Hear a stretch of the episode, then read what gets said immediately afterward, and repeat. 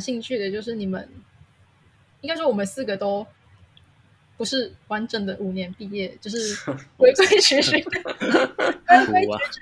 对，就是这件事情是我觉得很棒的共通点，可以让就是就是让这个访问变得比较有趣。就是我们到底都那些不一样的那些年都拿来干嘛了？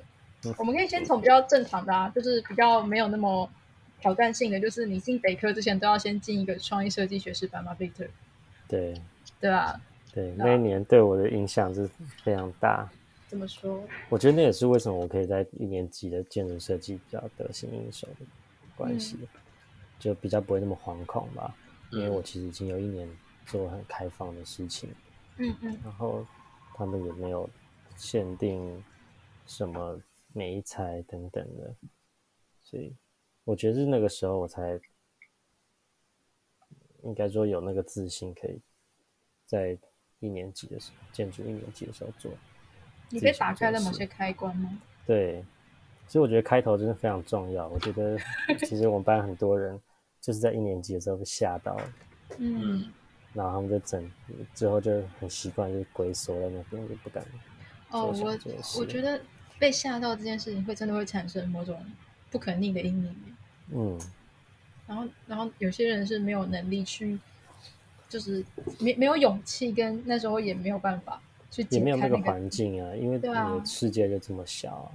其实，在一直在想，就是就是我们聊这些东西，最后可以给一些什么想法？就是我觉得年轻的那个。大一、大二，或者说十八九岁那个时候，就是我们在一个很容易被绑架的年纪，进入了一个有点可怕的环境。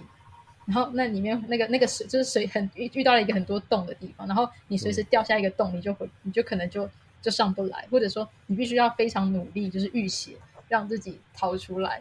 嗯，对啊。所以你在那一你在刚进去的时候，你有遇到什么挫折吗？在那个创意设计学士班？创意设计听起来很开心。嗯，创设班，我觉得那个时候也是会有一些挫折，就每个人刚开始做那个基本设计都会在质疑，就是、嗯、哦，这个东西到底有什么用？然后到底什么？就是当你开始从那种文学的比喻性，要变成你的创作，就、嗯、是就是这种不同想法之间的转换的时候，你都会很痛苦。嗯，因为你还不知道这个事情是怎么运作的，你不知道怎么把想法变成众人可以了解。那是一个阵痛期，我觉得。对，所以我觉得我一开始遇到也是蛮挫折的，嗯，但也是因为有提前这样子，才在建筑大一比较没有那么痛苦。那个时候的老师的态度是什么？我觉得那个时候的带领者蛮重要的。你说在创意设计学士班的时候吗？对对，我以下简称创设班，以下简称创设。好长哦，好创设怎么？对，创设。国立台北科技大学创意学士设计 的，对，全形的。对，笑死！怎么样判断那个老师的话能不能信？怎么什么意思？判断老师话能不能信？判断那些老师就是呃，好，我的这个可能逻辑比较转换比较怪，就是。我觉得你那时候你要好奇，比较没有到大一的时候比较没有那么痛，是因为你在那个时候的阵痛期被带领的相对健康，嗯之类的，对啊，嗯、所以我还蛮好奇那个时候的带领者到底是怎么样。那时候带领者其实、嗯、那创设班基本上没有在当人的，因为我们班就是二十个二十个人而已，所以也没有当人的必要。所以其实大家都知道，你就是一定会过，你就不用担心这个，你不用快乐活在恐惧之下。嗯，你只要没有恐惧，专注着做你想做的事。因为其实创设一年级出来之后，你就可以自由的选择你要去，嗯，产品设计，或是互动设计，或是建筑设计。嗯。嗯，所以，并不会有说哦，完了，我未来怎么样怎么样，嗯、会不会？没有办法找到我想要，因为其实都可以找到你想要的。所以那个时候，我们在创设同个题目，有人可能做动画，有人可能做一个 installation，有人可能就是画几幅画。所以真的并没有很强烈的限制，然后老师们，我们的老师也都是不同领域的，有一些是做互动的老师，有一些是做建筑的，嗯嗯，对，有一些产品设计的，就是非常的多元啊。那些老师只是给你那个实践的的武器，嗯，但他们并没有仅限于你一定要怎么做，嗯，我觉得这样。就是一个，才是基本设计该有的一个开放性嘛，就、嗯、是可以建立一个比较健康的心态。那那个嘞，湖州不是我在讲什么？湖湖专？你说我那一年干嘛去了吗？对啊，我去打工吧。那时候我那时候去卖窗帘。为什么？你有什么资格去卖窗帘？你你自己穿成那样，你有什么资格去卖窗帘？我也在想，对，卖窗帘不是都穿的很整整齐齐，然后打个领带，然后跟像浓美窗帘那种？没有没有，那个是那个是有被刻意刻意塑造出来的形象。那其实真的真的卖窗帘的话，它就是它就是一个业务员。没有没有，我我觉得你要讲更专业专业一点，不能说自己卖窗帘，像那个格调就 low 掉了。你要说你是在贩售，就是建筑室内开口立面材料这样。对，你就是这样才会被老师讨厌，对不对？这这是这样才会被老师喜欢吧？没有啊，看得出来的老师就会觉得你这这装逼，对吧？装逼，就是我记得有个学长说，他用飞机木做模型，然后就是说，哦，这是用巴尔沙木做的，就在以巴尔沙木制作的，然后大家听到，天哪！太贵了吧！天啊，材料是海运过来的吗？飘过来的。那我们要聊到那个啦，卖那个，我就是去卖卖窗帘嘛。那那嗯，你们要采用你的意见。我们刚刚对话完全没有用，被驳回。然后呢？好啦，你怎么样？你怎么样？就就去做点之前没做过的事情嘛，然后当个业务员。他主要主要工作内容就是你真的要。想尽办法找到需要窗帘的人。你在说什么？你要怎么凭空的找到？啊，走进你们店里的人不就是？不是，他是你要先把他的窗帘偷走，他们就需要窗帘。你要创造那些 没有窗帘的人。我的工作是业务员，就其实，嗯，做生意就是这样子嘛，就是你你没办法真的等客户自己上门，你你不是什么大品牌的话。真的没办法等人家去找，所以你要自己去找客户。那找客户的方法就是，你可能要去菜市场问婆婆妈妈需不需要做窗帘啊？真的假的？对，或者是你要到建案，就是刚好的建案，然后在大楼的门口等，等住户 进出，然后问他要不要做。一开始真的是这个样子，不然你的你的朋友，不然不然你的客户就只剩下你的朋友跟亲戚而已。他跟保险业差不多，就是就是想尽办法找到客户这样子。那最困难的是谈价钱的部分，因为他没有一个，他没有一个定价，就是那些人就是能便宜尽量便宜嘛，因为他们也都不是什么真的很有钱的人，所以他们会真的会，你如果心肠太好，就会被杀价杀到你根本没有赚到什么钱。然后，因为他是服务业，所以他会有竞争。有些人他真的是乱做，你知道吗？就是他根本也没有要赚钱，我不知道他来做什么。那些客户。他们通常都是选择便宜，就是如果对有你有个对手，他把价钱压到最低的时候，他就不会找你做，即便你做的东西材料比他们更好。对，我那一年就是在在做这件事情，然后我自己也觉得没有什么收获，就是在玩，就是放松我自己的心情，因为我二下被当嘛，那我就是找别的事情来转换一下这个心情而已。这个工作有真的养活你吗？养不活，因为我前面都把钱赔光了。他他会需要赔钱，就是因为你到客户家去丈量那个窗户嘛，你要懂安装，懂。等一下，你到底是卖窗帘还是装窗？对吧？对对，我进去之后才发现，他并不是这样，他是什么都干的那一种。就是师傅不在的时候，你还得自己去装窗帘。哦，所以你到底是去一个什么样子的公司啊？它是一间小小间的窗帘店。哦，对，很没有画面的。你知道，刚刚你讲的那个每一句话都很零碎，就是。分开我都懂，但合起来我没有办法想象你在那边工作的样子。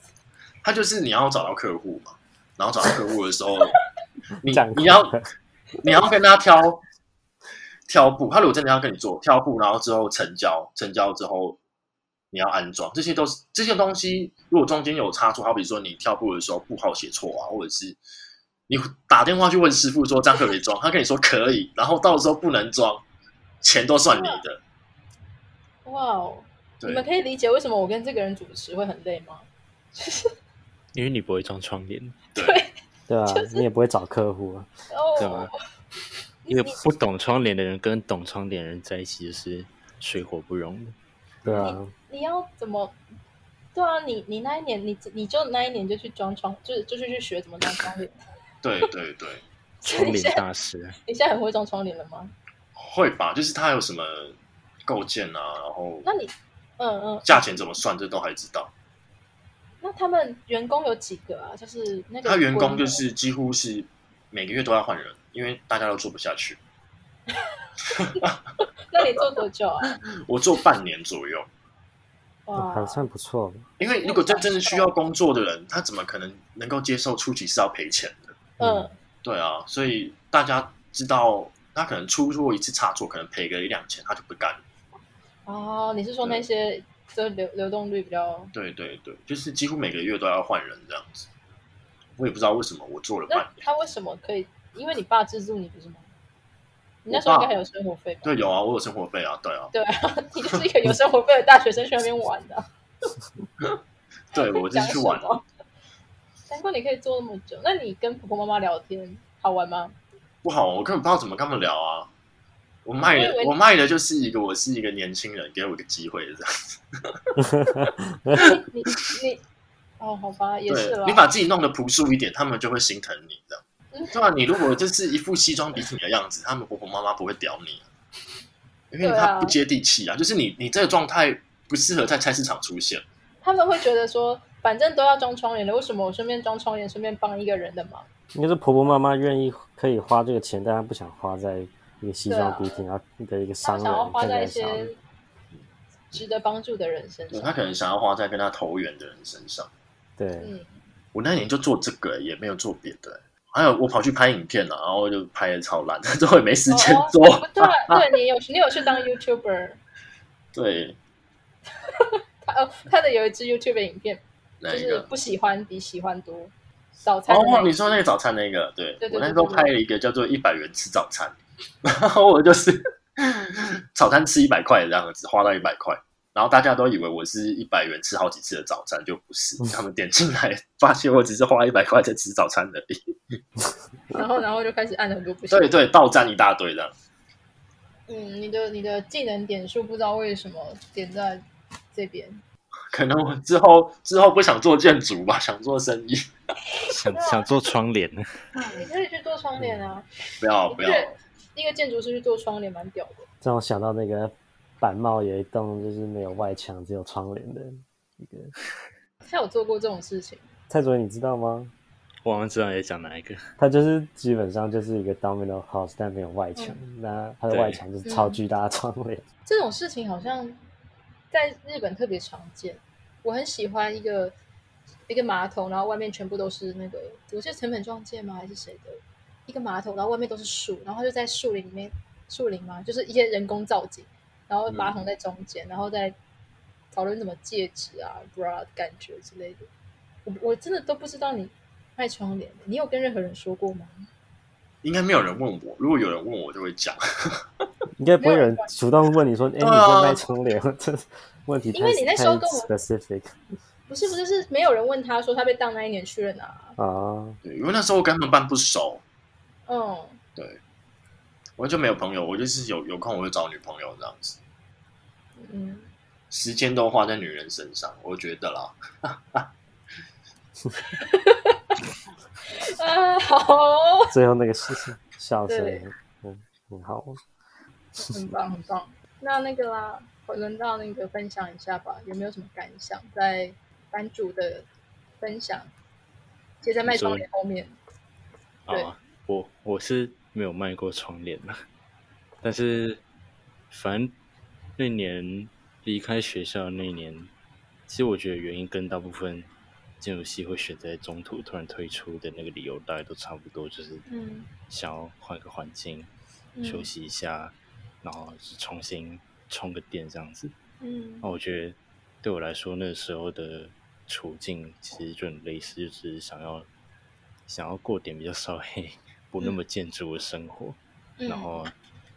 对啊，然后所以所以那个时候，因为观众都不知道嘛，反正我我之前大二升大三的那一年，然后我在台北东区一家很有名的 gay bar 里面打工。嗯，不过虽然说一开始的初衷就真的只是想要换个环境，然后做一点真的可以赚钱的事事情，然后让自己物质生活比较比较好一点，但同时。同时，我也觉得在那边工作，因为我就刚好在那边工作差不多就一年了。嗯，那我觉得在那边工作那一年时间，好像也间接的影响到我现在，包括像我为什么会做这种毕业设计的题目，跟我现在对于一些社会上的看法等等的。我觉得在那一年经历过一些事情。那一年你有对于就是重新理解社会这件事情？就毕竟你那应应该说，嗯、应该说，因为我看过，因为遇到很多你在其他地方你没有办法真的遇到的人。嗯，因为第一个当然那边是因为是同志酒吧，所以会第一个就是很多同志嘛。嗯，那包括我们的那个同事也是。嗯、那因为我们那间店比较说稍微特别一点，就是大概有一半以上的员工其实都是都是工读生。嗯，然后。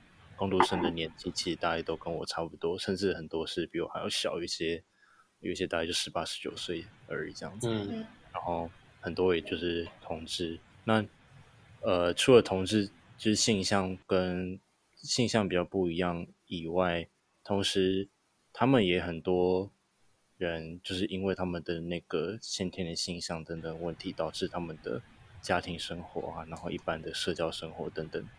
在那上面遇到很多困难，嗯、那包括像我遇遇过那种爸爸妈妈离婚的，然后或者是那种什么十六岁就要出来自己开公司的，嗯，然后各种就是这种你平常不会有机会去接触到跟认识到的这些不同的人，嗯，那我觉得意思就是说，意思就是说我那年看到很多很辛苦的人，比我还要辛苦很多，嗯，那。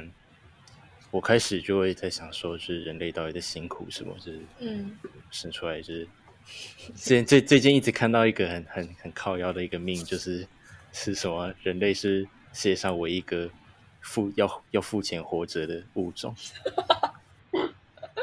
然后，然后这么说这么说，就确确实也很正确，是我我们也都从来没有权利。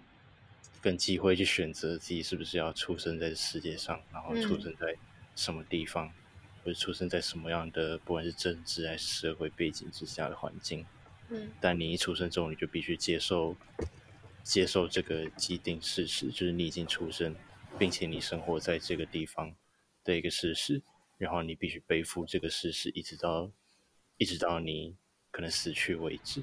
那这就就变成说。所以我的那个毕业设计的题目才会这么的趋向虚无主义，嗯，因为我就是不懂我我们在辛苦什么，嗯。啊，尽管就像就像刚刚说的，这个题目做完之后，我当然也还没有找到这个答案，我也不我也不期待自己在任何时间内可以找到一个解答，因为我大概觉得其实没有什么解答，这就只是一个事实而已，嗯，就是每一次意识到这件事情的时候，其实会。其实会让人觉得很，哎，很难过，觉得有一点失望，但但其实也不能怎么办，对啊，我也不知道，就讲讲一讲，好像就是一堆一堆废话，然后也不知道怎么办这样子。嗯，我觉得你的那个悲观来源应该是说，其实活着，想要活着本来就是人的动物的本能嘛，但之所以悲观，是因我认为是因为当代社会把你要活着的。程序给简化了不少，所以如果在以前来说，或者在野外，对野生动物来说，要活着就是需要打猎，他们需要学会狩猎技巧，嗯、他们需要观察环境等等。但对于当代的人出生，他们要活着，其实我们已经创造好一套规则，就是你只要重复做一件事情，然后你获得一个东西叫做钱钱，然后就可以活着。但同时也是这样子，嗯，把那个活着的价值变成一个不断重复的，就是很很重复性很高，然后很逗的一个动作。然后在这个过程中，你活着的价值就是本身就是活着这件事，但是为了要存活着，我们把那个活着的动作给替代成换取钱钱的动作。这时候我们就好像在为一个毫无目的的一个。事情在努力。你你你这样讲，你这样讲好像 是在补充我的设计说明，因为你这样讲，我才突然想到，对，我之前在讲闭塞的时候讲过这种事。好，然后呃，闭塞某一段，我现在回来回来补述闭塞，是不是感到怪怪的？刚刚移花接木一下，对啊，刚刚要讲不讲，然后现在就是突然又想到，哎，对我闭塞做这个。没关系，我们会剪到第二集，我们就继续聊。我们就就变成说要听完两集，然后才会有你完整的毕业设计的那个。因为第一集第一集就是讲 Victor 的，然后第二集是讲我的，这样。对对，我们可以聊聊，就是唯人类是唯一需要付钱活着的物种吗？这个 这个大灾问开始，我觉得他现我我蛮认同 Victor 刚刚说的那一个，就是嗯，好像活着被。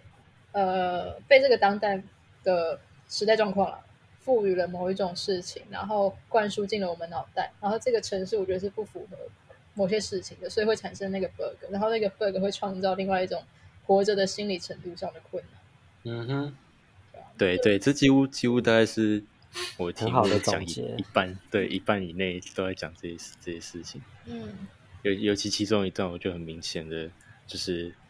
把都市里面很多的建筑性呃的各种物质上的建设，把它整理出来，嗯、然后我去提这些建设如何去掌控，用各种方式控制跟分配人类与自然资源之间的关系。嗯，然后例如像像我一直提到的一个资源，其实就是水。那例如说，以前当我们还是啊、呃，可能某一种野生动物来来说的话，我们光是要找到。一个干净可以饮用的水，就需要很强的生存能力跟生存本能。然后我们必须要懂得观察环境，然后找到水之后，我们才有办法就是继续存活下去嘛，这是很基本的事情。嗯，不过现在这个这种生存本能基本上已经完全没有用，因为你只要打开水龙头，你就会就会有水。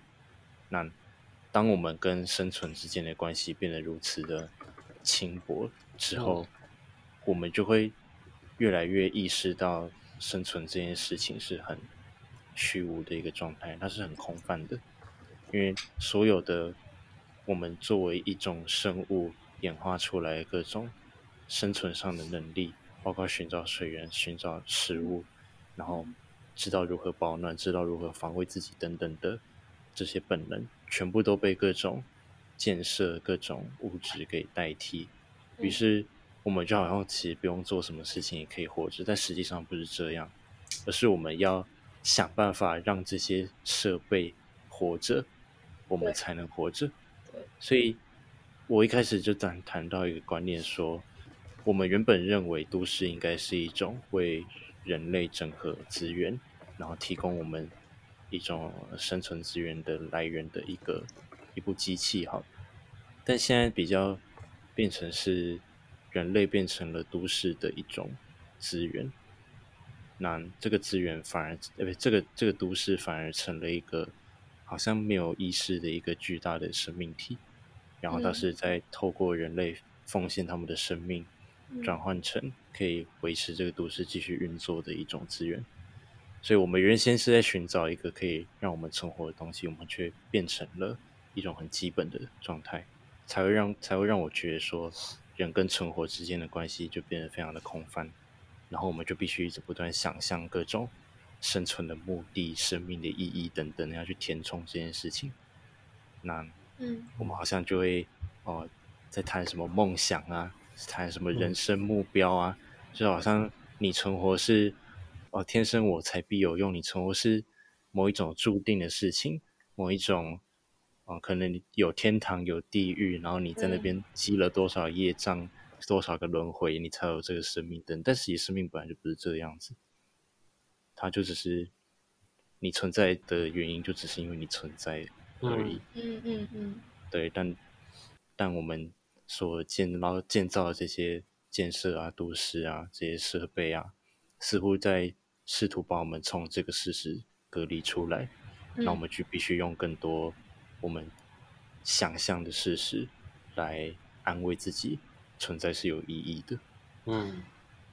你们两个的题目有一个很微妙的关连接，虚构的能力其实这件事情会变成填空我们生命空白里面当中一个很很必要的存在。如果你没有想象力的话，你会活得除了活得很没有同理心之外，可能还会活得很不知道在干嘛。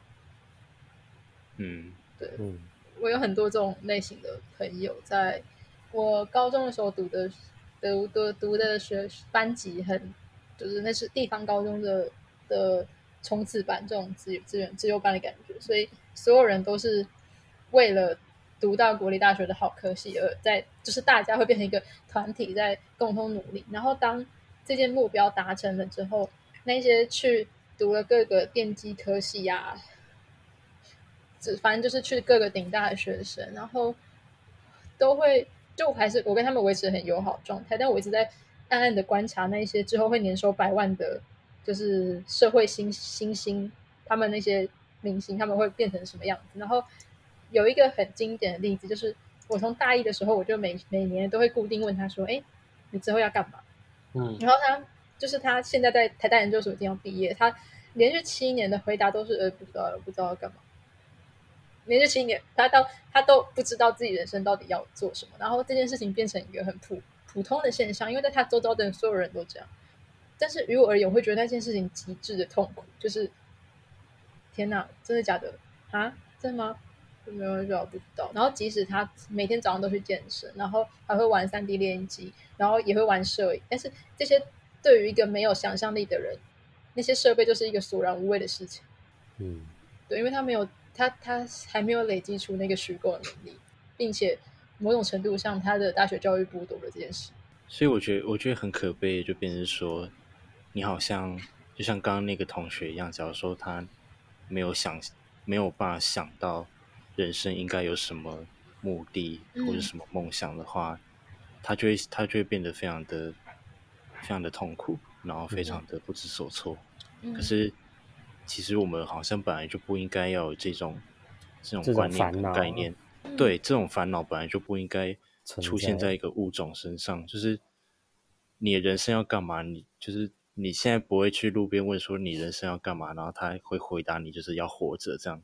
但实际上，但实际上这应该就是生生命本身的意义，就是你你只要活着就就活着啊。嗯。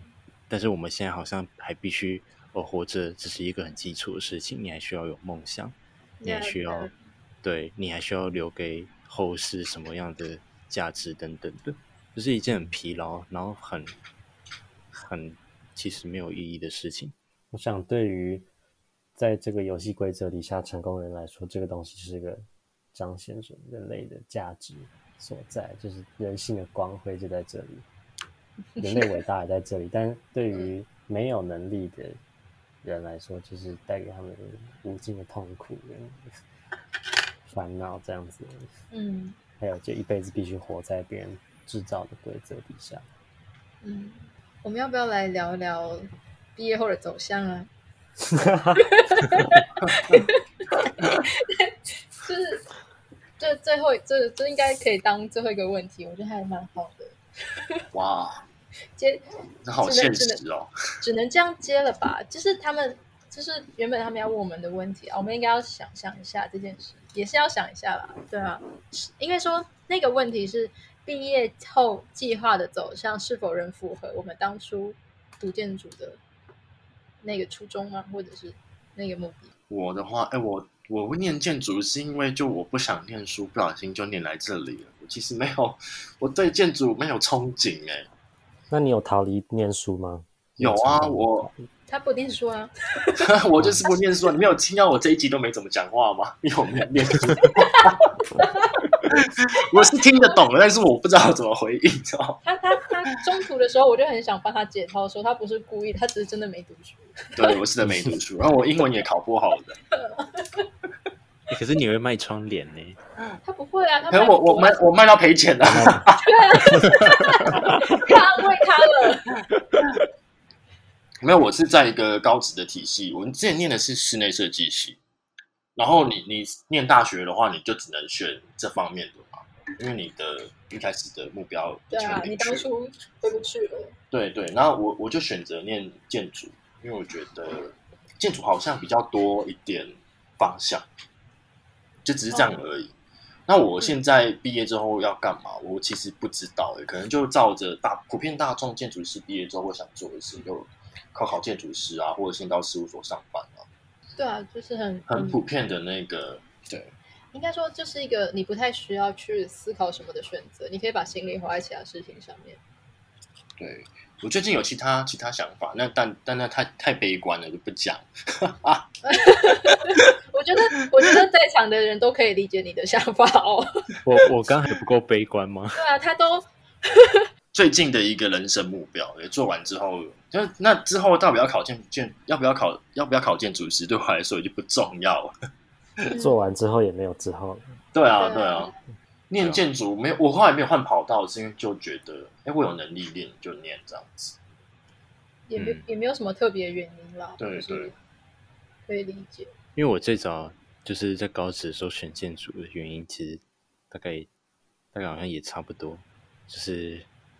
因为考试成绩没有好到可以考到就是什么一中，或者是那个什么大大理那些的，嗯，然后就就因为以前在国中的时候一直都只是把目标放在一中，但因为国中的时候那个学校环境太差，然后就成绩一直往后走，嗯，然后之后就落在台中高工，然后就好了，台中高工就就就念念看这样子，也台中高工也不错啊，那你国中好励志哦。对啊，你的没有你的你的往后走还是有 PR 九十哎。对啊，没有国国中的就别说，那那个真的是真的是蛮惨的。不过就是像像我那时候考上台中高中，然后还必须就是突然就莫名其妙必须要选一个科系，oh. 然后那时候突然因为因为我不是把目标放在中工了，我是不小心考上中工，然后就呃干，然后。我不仅考上学校，然后我还要选一个科系啊，怎么办？我从来没想过这个问题。Oh. 然后那时候，那时候我大概最明显的一个就是技能或是兴趣在就是画画，很喜欢画画，但是又不想去图传科，因为我姐姐其实是读中工图传，然后我大概知道那怎么样啊？呃，就是我我只能说我后来没有选图传。好，对啊，我懂了。那假如说好，我不选图传的话，那、啊、你也知道重工大部分是什么？也是电子自工那类比较比较厉害，还有机械那类的。但我不想读那个，那怎么办？然后唯一的技能就是画画，不太会读书，那怎么办？只能读读建筑哈，读建筑读读看。而且我高职的时候也不知道建筑在读什么，读一堆力学啊，然后什么什么的，莫名其妙。然后后来。后来又跑去当那个什么制图选手，就是建筑制图的选手。嗯，问题是其实我也没有很喜欢制建筑那个建筑制图啊，因为制图跟绘图是完全两回事，不一样的事情。对，它不是艺术性绘图，它只是一个工具。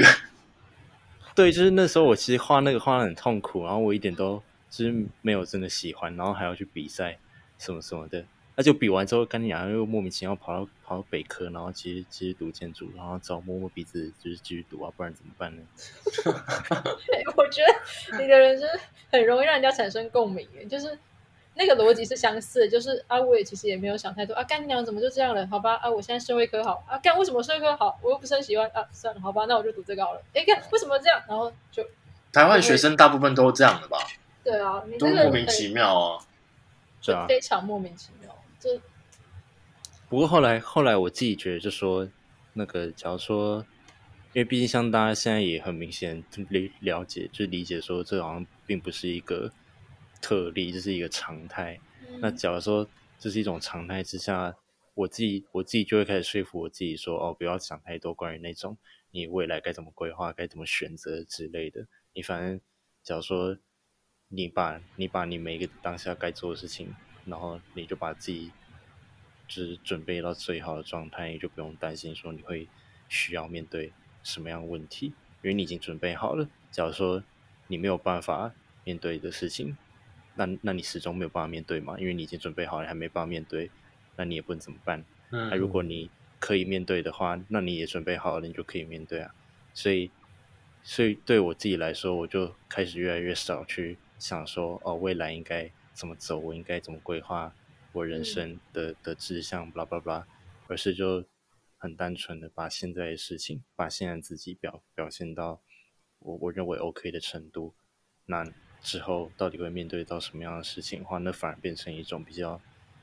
比较乐观来讲的话，比较比较具有冒险精神的一种的一种生活方式。嗯，其实，嗯，我会想要补充你的生活方式，就是除了就做好自己，你要补充我的生活方式，对，就是有一个心理状态，我觉得需要，因为当我们去努力的做好某些万全的准备的时候，其实人性会很难不去产生某种期待，或者说某种预设。嗯，因为你是看着那个预设做准备的，那当那个预设某种程度上没有被达到的时候，那其实是一个一个一个一个受伤的可能。但我后来渐渐的，就是我以前在做准备的时候，也是觉得说，反正我能做的都做了，那那就是其他事我不能控制，那就算了。可是就是后来我还发现，很多事情你就算这样告诉自己的。那个伤害也还是会存在，就是这样子，我我反而会变得没有办法去承认那个受伤的事实。然后以前我在，我后来啦，就是呃会有这个体悟，是因为也是我在休学那一年的时候，我就因为不预设立场做什么，然后去看着那些小朋友，就是我在那一年一直不断的经历了一些很可怕的事情，就是这件事与我很可怕，就是呃。我我是负责带小朋友的助教，然后我的工作非常非常的简单，嗯、我就是他们小学大概一二年级吧，就来问我说三加七为什么是三加七，或者是那个数学要怎么算之类的，我就坐在那边，然后划手机等他们来问问题。我一个小时两百块，然后我就在做这件事，我觉得就很缺，我没有什么没有什么需要担心。可是很多小朋友，我就看他们来一个一个问我问题，然后有一个就一直不会算，他就真的没办法读懂题目。然后他就被迫要一直坐在那一边，我就要一直盯着他。他一直跟我说：“老师，我这个不会怎么办？”然后我就觉得说：“其实你不会也没关系，就真的没关系。就是你你大小三的时候你就懂了，你就读懂了。你现在只是看不懂，但是他因为看不懂，就被迫没办法跟其他小朋友一起玩。然后我一直在看着这种事情发生，然后于我而言是一个很大的，我不知道，我我我一想到这件事情，我就觉得哇天哪，这这是很大的阴影。然后。我后来就没有，就是这也是启发我后来毕设做成教育空间相关议题的原因之一，就是我想要去更了解他们的，就是可可能得怎么被，我可我可以怎么影响，至少让这种悲剧不要发生，或者是在那一年，我的一个很好朋友，他因为重度忧郁症然后去世，然后我已经预计，就是我本来就是对于他可能会去世这件事情，已经做好预设的最差心理准备，就是他已经。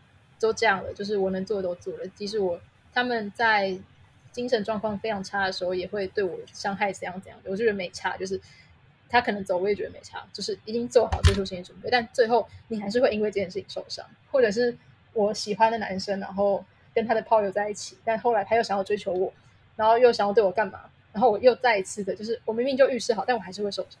就是很多事情不是说你。想好了，预设了，不期待了，就不会受伤。就是很多时候承认自己受伤这件事情是一个很很必要的的一个一个想法啦。对，对我只是纯粹的感想。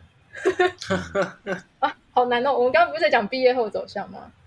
但不过我觉得还蛮认同啊，因为就是我之前上哲学课的时候，虽然说忘记那个哲学家是谁，不过他就讲过很类似的概念，就说。人不可能是自由，因为你本来就没有办法去、嗯、去克制你的感官，克制你的你你你的身体如何去接触跟感知这个世界的方式。嗯，那例如说像刚不管是有朋友离世，或者是有人背叛你等等的问题，尽管你在理性上、逻辑上你做好认为自己做了多完全的准备，嗯、你的感官不是你能控制的。嗯，所以任何会让你感到悲伤、会让你感到就是刺激的任何事物，它还是会给你同样的感受。那就变成说，就是我我认为预设或是不预设什么样的期待跟未来，那就不会是你去预设你能获得什么样，或是不去接收到什么样的感受。因为感感受不可能会是你能预设或是控制的东西。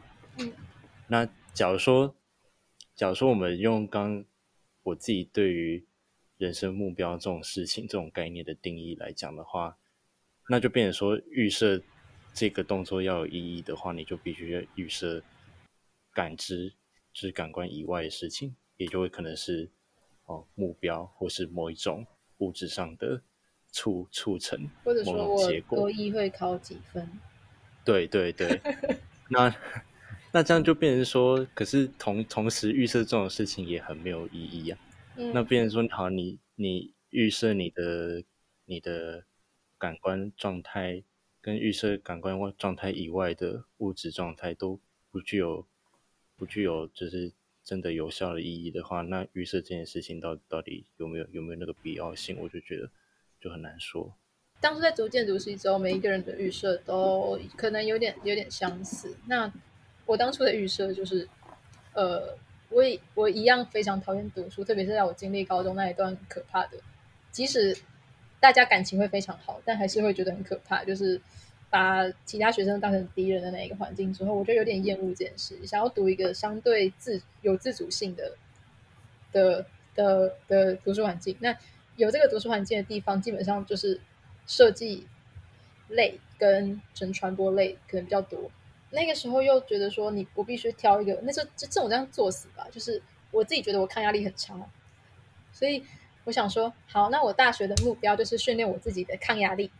然后我就去搜寻那个压力，哪个就是大学科系哪个压力最大。建筑哎，好像还可以，我也会画画，然后我就进来 干，然后好妙，是 M 吧？对，我那时候就是觉得说，反正我至少花读大学要有意义嘛，就是我需要赋予强大的意义，我才能过去做事情。我那个时候就怪怪，有点这种倾向。我就觉得说，好，那既然这样，我就练练习一下怎么样，就是练习抗压力吧。然后我大概大一的时候，我就很想很想很想很想休学，很想转学，然后一直被一直被留下来，从大一开始，然后从大二之后，我就很常找系主任聊天，我就每次会想，哎，我这次想好计划，我想要转系，我想要干嘛，然后就是会一直去烦他们，然后他们都会觉得说，反正那些老师就是因为他们选择这条路，所以他们就会下意识也会觉得说，你选的这条路一定比较好啊，反正我都这样走过来了。哦，我看到很多这种类型的意见，然后。好了，Anyway，我就是这样断断续续，然后走到走到大四，然后休学，然后再再再再复学，然后再读完。就是，嗯，我所以现在我没有办法告诉大家毕业后的走向到底该是不是符合，但我觉得某种程度上来说符合。我的抗压力变高了，我学会吃药，要生生病了要吃药，然后身体要健康，要吃饱睡好，就是绕了一大圈，我还是学会了一些国小健教课在教我的事情。对，还蛮符合的，啊，符合符合。然后后后期，呃，可能跟服装有点类似，就是做一些考考建筑师，去卖窗帘。对，我就卖。哎，我又想要去卖房子，哎，我觉得当房仲也是一个不错的选项。对，就是这也是在可以从窗帘开始。对，对，我们从从小也是房子的一部分。对啊。好，可以，我可以试试看，反正都是都是选择嘛，就希望大家都可以活得不要那么被绑架。嗯，啊，这个差不多可以 ending 了，希望嗯大家可以不要被怎么讲，被体制绑架吗？你们有没有什么？不要太往不要太往心里去。他说的都是对的。嗯，嗯，真的不要太往心里去，就是人生可以活得更立体啦。嗯，先要给观众人生建议是吗？就是至少可能 ending，我们想一下，想个 ending 吧。就是就是就是最后一集。对呀、啊，我们最后一集了耶。哎，你会你们会去听自己录的 podcast 吗？他们第第一次录的，我们没有录过，就之、啊、没有之后会去听吗？会去听这一集？不会，不会，我我自己录这么多集，从来没有听过。我也是，我可能是没没有办法听自己的声音。对，很多人应该都这样子。我可能就是打开，然后听一下，哦哦，原来我声音就这样，好，关掉，超尴尬，对对，超恐怖的。哎、欸，我也没有办法接受听自己的声音，好可怕、啊。就为什么别人听起来是这样？对啊，好可怕。那个是因为就是你自己讲话的时候，你的声音是从骨头传到耳朵里面的，至少它会有很多共振吧？为什么？为什么会不想听到跟自己不一样的声音？总会奇怪。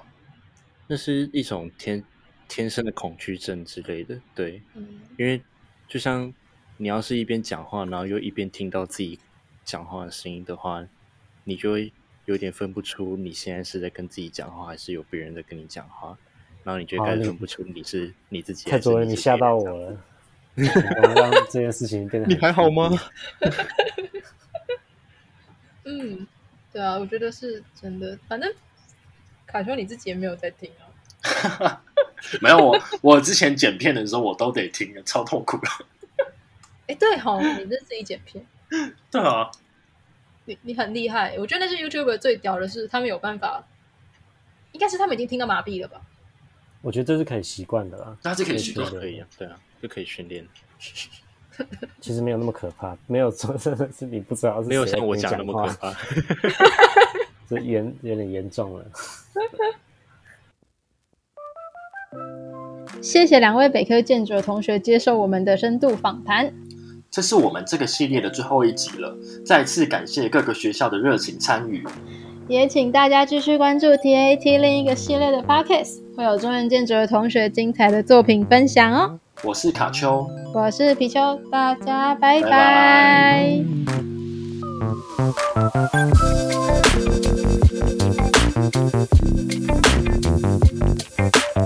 拜